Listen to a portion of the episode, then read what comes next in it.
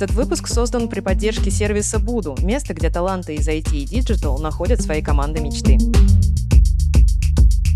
Привет, это подкаст «Форточку открой». Меня зовут Никита Стопчук, и я продукт в детском мире. А меня зовут Даша Никулина, я основатель маркетингового комьюнити Quality. И в нашем подкасте мы обсуждаем разные клевые темы из маркетинга и айтишечки. И сегодня у нас в гостях Кирилл Егерев, UX-писатель. А, да, это я. Привет, Кирилл. Прости, это Кирилл, привет. Да, это вообще кайф. Нормально. У нас живой диалог. Ладно. Мы это ценим в наших гостях. Хорошо, тогда я скажу, что я сижу и облизываю кружку. Ты же потом это вырежешь все равно, да? Да, конечно. Это я конечно. вырежу. А может, оставлю. Или нет. Короче, сегодня у нас в гостях UX-писатель, и помимо всего прочего, UX-писательства Кирилл еще и просто писатель, и автор книги «Этой кнопке нужен текст».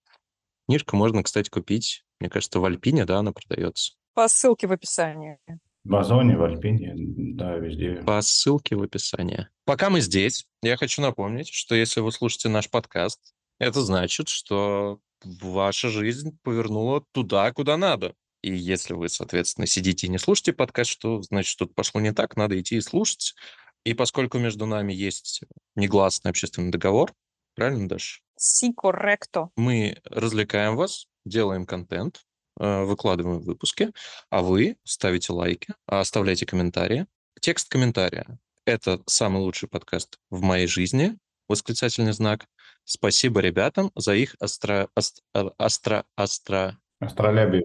Астролябия. Я, я хотел сказать искрометное чувство юмора, но астролябия отлично подходит. Короче, лайки, сердечки, подписки — это важно, это ценно, это часть нашего общественного договора. Что же, давайте тогда к теме. Еще раз привет, Кирилл. Привет. А, Расскажи, пожалуйста, о себе. Кто ты вообще такой? Я, наверное, продуктовый писатель. Эм, Это писатели, которые пишут и редактируют тексты для продукта в основном. Естественно, мы немножко залезаем в маркетинг, потому что продукт без маркетинга невозможен. И стараемся поменьше трогать контент, потому что там нужно иметь э, совсем другое настроение и иной склад ума, чтобы э, писать э, ну, такие тексты. Делю тексты на три типа э, продуктовые, маркетинговые и контент. И стараюсь заниматься первыми двумя, в основном первым. Если нужно вот объяснить какому-то человеку, который вообще не понимает, что такое продуктовый писатель, условно, там, моей бабушке или там, как ты сыну объясняешь, чем ты там занимаешься, простыми словами? Но он особо не спрашивает, он просто видит у меня на, на экране какие-нибудь скрины с, э, с какими-нибудь акциями детского мира, и он такой, а, опять работаешь? Ну ладно, да, опять свои игрушки работаешь, ну хорошо. Он бывает за- забывает, чем я занимаюсь, потом опять спрашивает. Я рассказываю то, что вот смотри, вот представь, ты, например, запускаешь там игру у себя на компьютере, и э, чтобы начать играть, тебе нужно пройти через меню. Чтобы настроить э, игру э, таким образом, чтобы тебе было удобно играть, ты а, открываешь настройки. Вот э, все эти тексты могу написать, например, я. Таким образом, чтобы тебе было понятно, как эту игру настроить, как ее начать, как ее, там, если она вылетит, перезапустить и так далее. У меня следующий вопрос, очень связанный с первым на самом деле. Вот ты поделил уже у себя в представлении на несколько типов текста. Получается, у нас есть что-то связанное с продуктом, что-то связанное с маркетингом и, собственно, контент, контентные тексты. И хочется понять, чем продуктовый текст, чем работа продуктового писателя, UX-писателя отличается от работы там, редактора, не знаю, новостного сайта или копирайтера. Ну, давайте с точки зрения текстов. Что они должны выполнять? У каждого текста просто разные функции. У продуктового текста, маркетингового и у контентного. Начнем, пожалуй, с маркетингового, потому что э, таким образом э, мы привлекаем людей. То есть маркетинговый текст, он должен быть привлекательным, он должен рассказывать людям, зачем им вообще становиться пользователями, какие преимущества они получат и чем они смогут пользоваться. Дальше пользователь э, такой, блин, это интересно, ладно, я установлю это приложение, он устанавливает, и э, тут включается продуктовая часть. Продуктовые тексты объясняют, каким образом человек может получать все те преимущества, о которых рассказано в маркетинговом тексте. Например, контент выполняет такую функцию поддержки не в смысле техподдержки или там помощи какой-то чатик, а в смысле он поддерживает и маркетинг, и продукт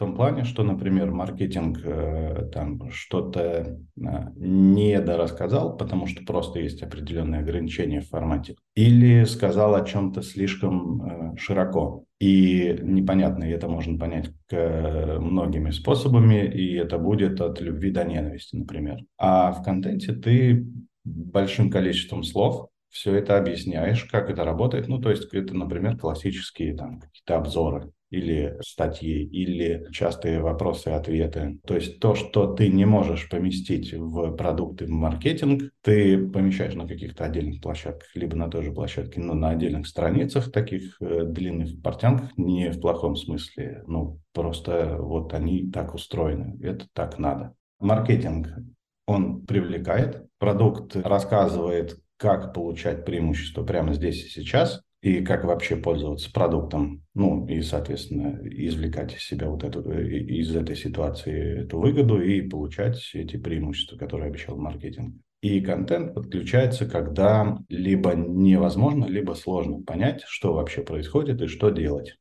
Ну, вообще, если мы говорим про продуктового писателя, непонятно, ну, то есть это как будто бы относительно новая профессия. И как будто бы нигде там не учат, как быть продуктовым писателем в университетах.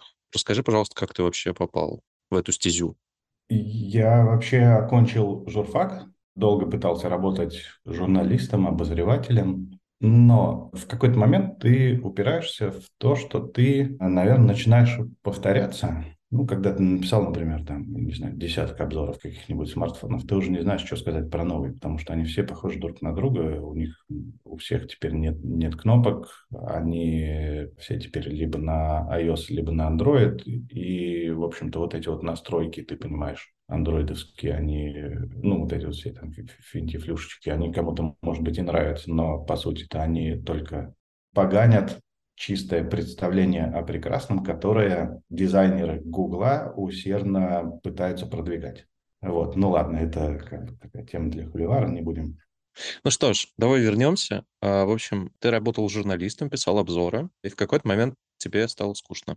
Не то чтобы скучно, может быть и не скучно. Понял, что уперся, вот исчерпался, может быть, в этой теме. Я попробовал себя немного в маркетинге, там я не зашел, я понял, что я для этого скучноват, но это надо иметь другой склад ума. И как-то так получилось, что начал писать для продукта. Наверное, это, ну вот прям так по-настоящему случилось в Яндексе в 2015 году, когда я туда пришел. У меня сразу была большая задача. Ребята во мне увидели какого-то полускучного продуктового чувака и сказали, а давай ты типа там напишешь для индекса UX руководство, для UX редакторов которых тогда почти еще не было. Ну, типа, вот давай мы попробуем сделать это. Я понимал, как, ну, более-менее относительно остальных, как писать вообще тексты для продуктов.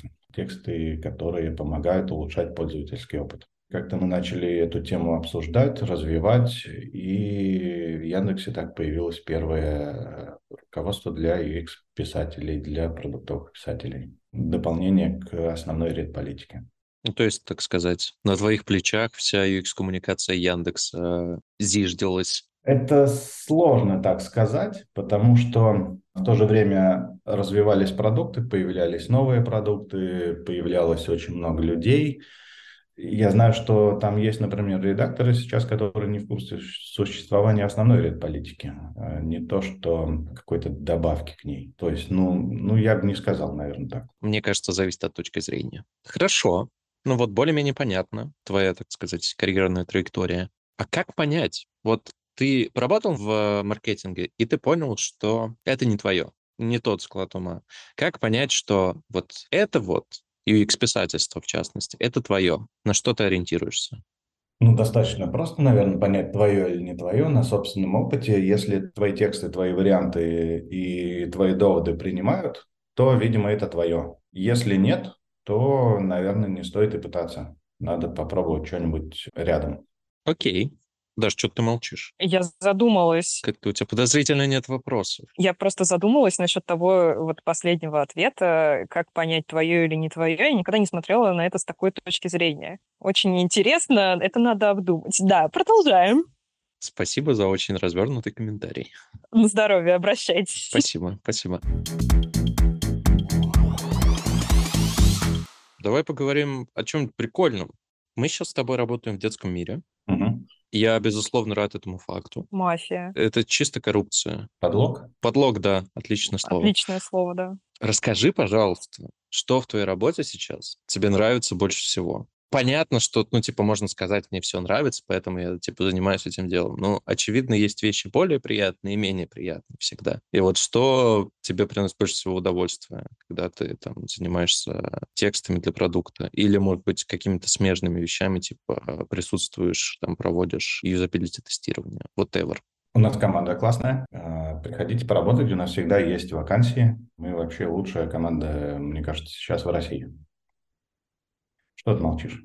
Я думал, что, типа, ну, я, я немножко засмущался. Приходите к нам работать, нам нужен много дизайнеров. Ну ладно, приходите к нам работать, действительно. Детский мир запошляйте, пожалуйста, за эту интеграцию нам денег. Ну, строго говоря, детский, детский мир за эту интеграцию мне платят 10 и 25 числа. А мне нет, Никит! Прости. Никит, тебе надо настроить автопереводы два раза в месяц. Да, Никит. Окей. Я подумаю. Банковское приложение это позволяет делать. Ладно, давай вернемся. Короче, в детском мире классная команда, понятно. Но это не относится к работе непосредственно. Непосредственно к работе. Я люблю работать в фигме.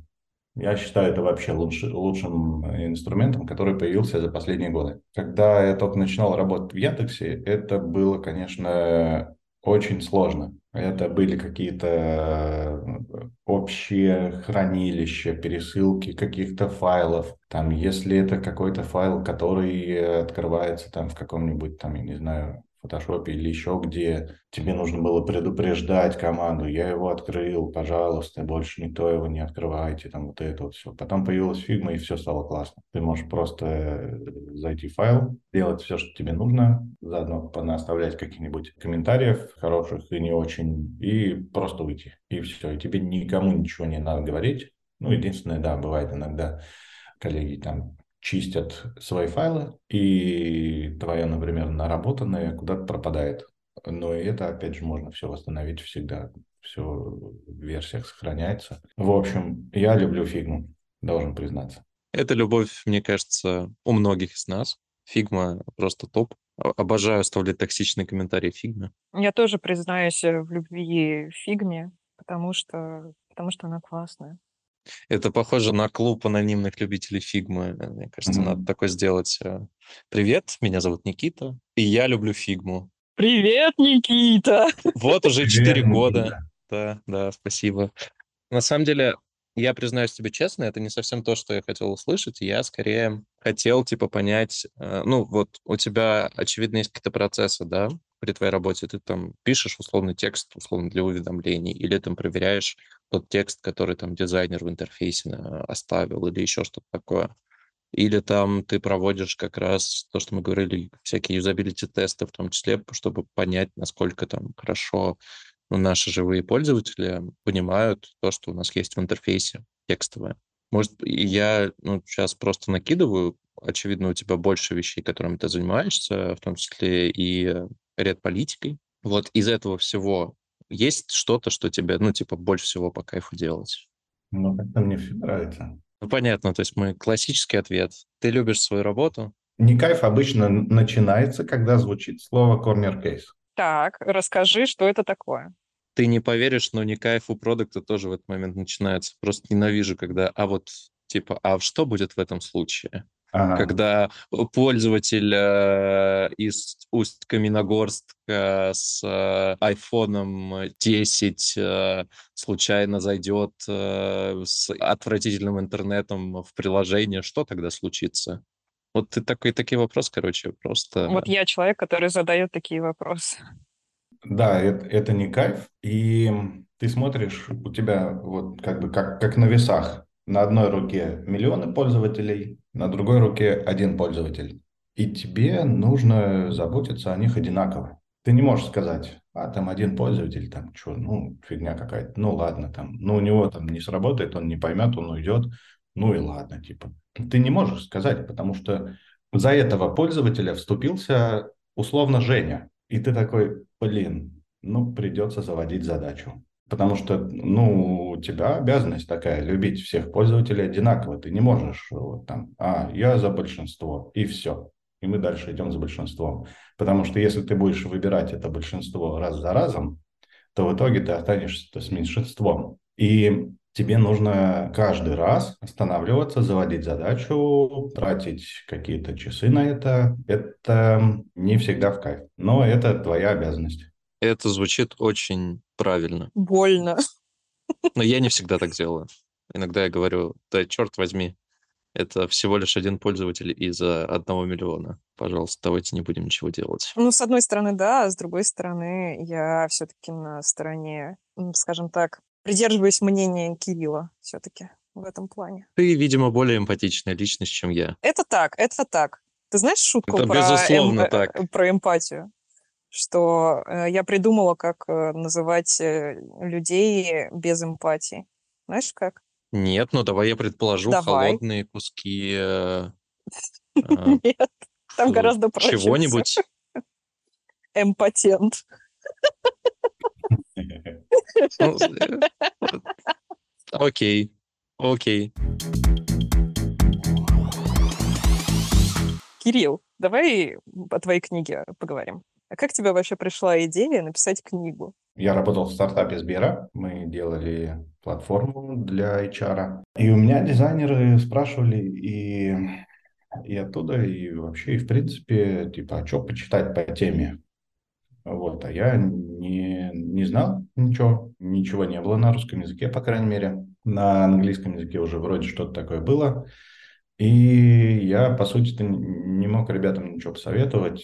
И, и как-то какой-то момент мы шли просто с дизайнером к метро, очередной человек меня спросил, типа, что почитать, и я подумал, блин, ну, надо сделать так, видимо, чтобы был что посоветовать уже. У меня была старинная знакомая в Альпине, я ей написал, предложил эту тему, она сказала, что у них как раз на днях не срослось с переводом той англоязычной книжки, о которой я знал, а, там автор отказался, что-то там то ли мало денег, то ли еще что-то, не знаю, я не вдавался в подробности. И мы подписались, э, согласовали примерный план книжки, и я стал ее писать. Ну, за год она вышла. Ну, вообще, кстати, для книги довольно быстро, всего за год.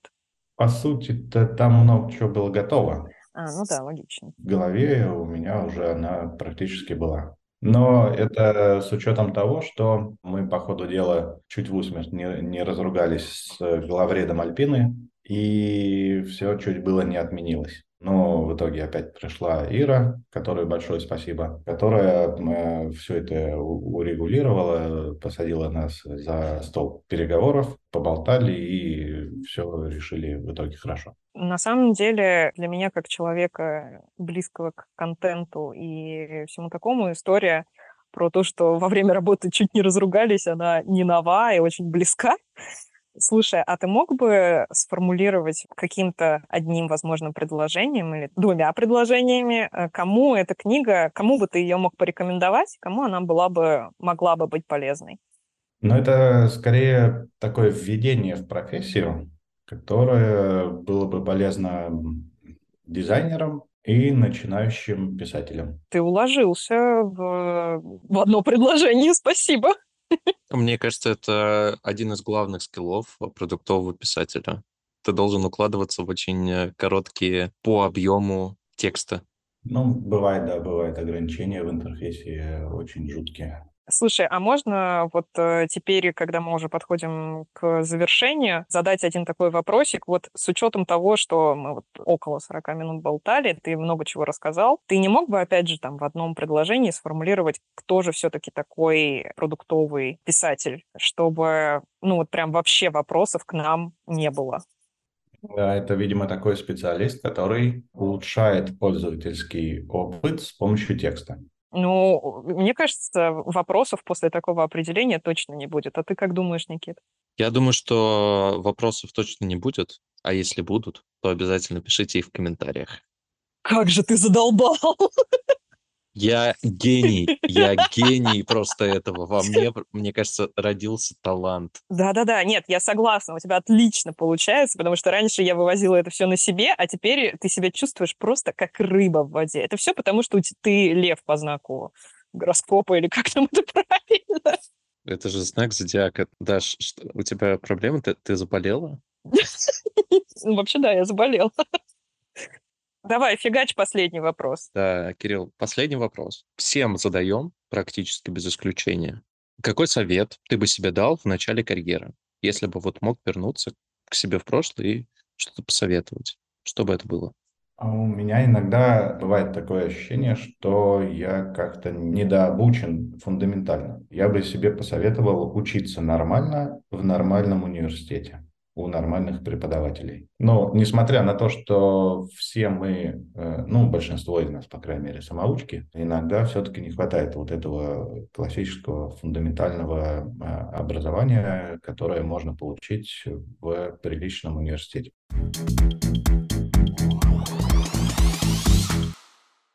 Спасибо тебе большое, Кирилл. Это было очень интересно, познавательно, и я думаю, классный выпуск получился. У нас получился выпуск, который пропагандирует работу в детском мире.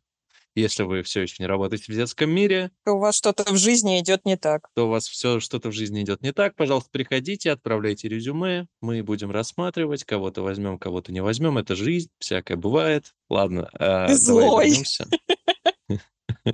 Спасибо тебе большое. Но если, если вас кто-то не берет, то вы знаете, что это Никита сказал вас не брать. Да, Да. это точно я. Да. Если вас даже не в детский мир куда-то не берут, это точно я. Да, это тоже он там подскочил и сказал, не-не, вот этого не берите. А для того, чтобы сообщить Никите о том, что он пип, можно зайти в наш телеграм-канал «Форточку открой» и написать об этом в комментариях. Ссылка в описании.